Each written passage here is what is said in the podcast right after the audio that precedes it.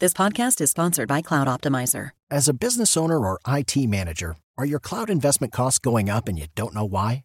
It's time for Cloud Optimizer. As you migrate your business to the cloud, what you're spending and why you're spending it can get a little hazy. But Cloud Optimizer clears up the mystery and puts the cloud to work for you. Cloud Optimizer starts by analyzing usage patterns, right sizing resources, leveraging discounts you may not be aware of, implementing automation, and much more. And by reducing unnecessary expenses and maximizing performance, Cloud Optimizer guarantees you a savings of five times what you spend for their service. As you utilize cloud based services more and more, you don't have to lose sight or control of your spend. You can stay agile, streamline your costs, and optimize your performance, plus save significant money with Cloud Optimizer. Make the cloud work for you with Cloud Optimizer. Get a free assessment and find out how much you can save by going to cloudoptimizer.com. Go to cloudoptimizer.com for your free assessment. That's cloudoptimizer.com. Jovem Pan Top News. As principais notícias do dia para você. Olá. Aqui é Paulo Edson Fiore e estas são as principais notícias de hoje. Manifestantes anti-Lula convocam greve geral para hoje e pedem a adesão de empresários. O protesto é organizado pelo Movimento Nacional de Resistência Civil, grupo que pede a impugnação das eleições e a destituição dos ministros do STF e do TSE.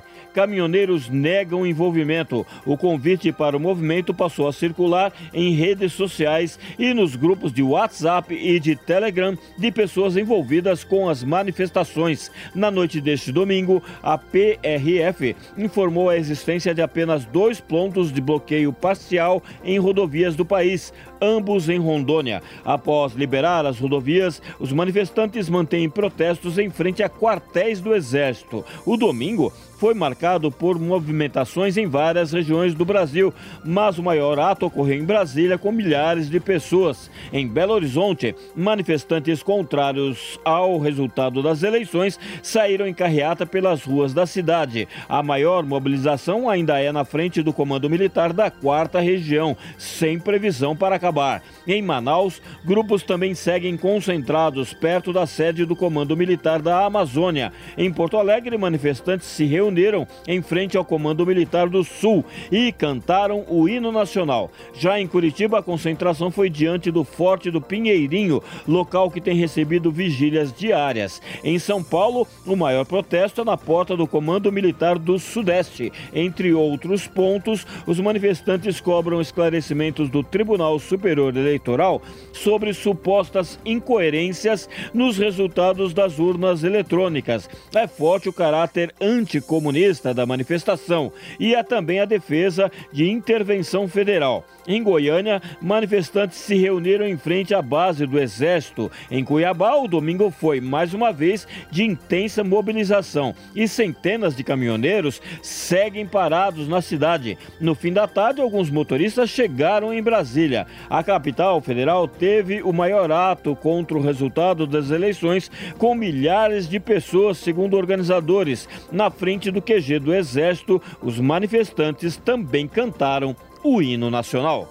Equipe de transição decide apresentar a Lula a PEC que autorizará futuro governo a gastar acima do teto para cumprir promessas de campanha. A decisão foi tomada após reunião de cúpula com Geraldo Alckmin e o texto será detalhado hoje ao presidente eleito antes de ser encaminhado ao Congresso. A equipe descartou a possibilidade de adotar o plano B e abrir um crédito extraordinário no orçamento para pagar o bolso Bolsa Família de 600 reais em 2023 por meio de medida provisória, sem antes passar pelo Congresso. A mudança constitucional também poderá abrir espaço para o governo cumprir a promessa de dar reajuste ao salário mínimo acima da inflação.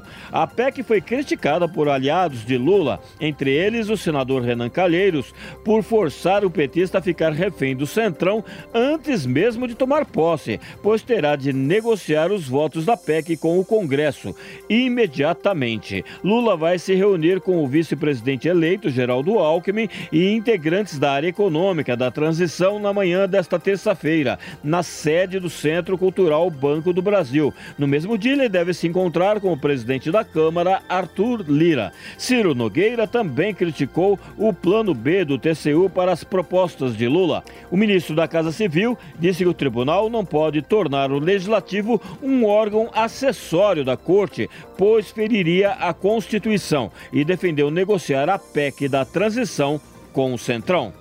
Conferência do Clima começa no Egito e compensação a países pobres entra no debate. Sameh Choukri, que comanda a COP27, disse que nações como Paquistão e Somália estão sofrendo com mudanças climáticas provocadas pelas emissões de gases por países industrializados e reivindicam reparação urgente. O tema, que foi incluído na agenda oficial da cúpula, é chamado pelos negociadores de perdas e danos, em referência aos estragos destrutivos da crise do clima, que esses países não podem prevenir ou se adaptar com seus atuais recursos. O diplomata egípcio concluiu os últimos detalhes do Acordo de Paris, definiu diretrizes com o livro de regras. Agora, segundo ele, é hora de intensificar os resultados práticos. A meta é conter o aumento da temperatura para 1,5 graus Celsius até 2100 em relação ao início da Revolução Industrial.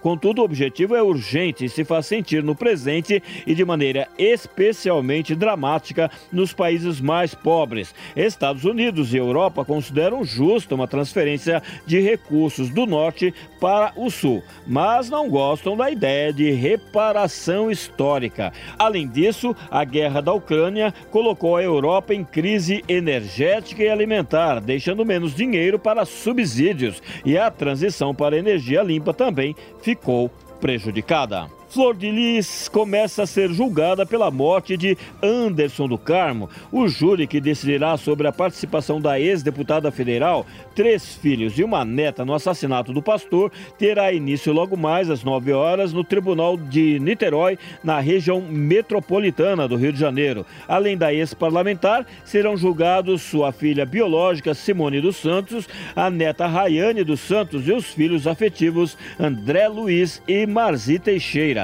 A previsão é de que após o início do primeiro dia do júri, às 9 horas, a sessão seja interrompida por volta das 8 horas da noite, sendo retomada às 9 horas da terça-feira. O pastor Anderson do Carmo foi morto a tiros na residência da família, no bairro de Pendotiba, em Niterói, na região metropolitana do Rio, no dia 16 de junho de 2019. Flor de Lis é acusada de ser a mandante do crime e responderá por homicídio triplamente qualificado por motivo torpe, emprego de meio cruel e de recurso que impossibilitou a defesa da vítima, tentativa de homicídio, uso de documento falso e associação criminosa armada. Mari Teixeira Silva, Simone dos Santos Rodrigues e André Luiz de Oliveira responderão por homicídio triplamente qualificado, tentativa de homicídio e associação criminosa armada. Por fim, Rayane dos Santos Oliveira será julgada por homicídio triplamente qualificado e associação criminosa armada. Este é o podcast Jovem Pan Top News. Para mais informações, acesse jovempan.com.br. Jovem Pan Top News. As principais notícias do dia para você.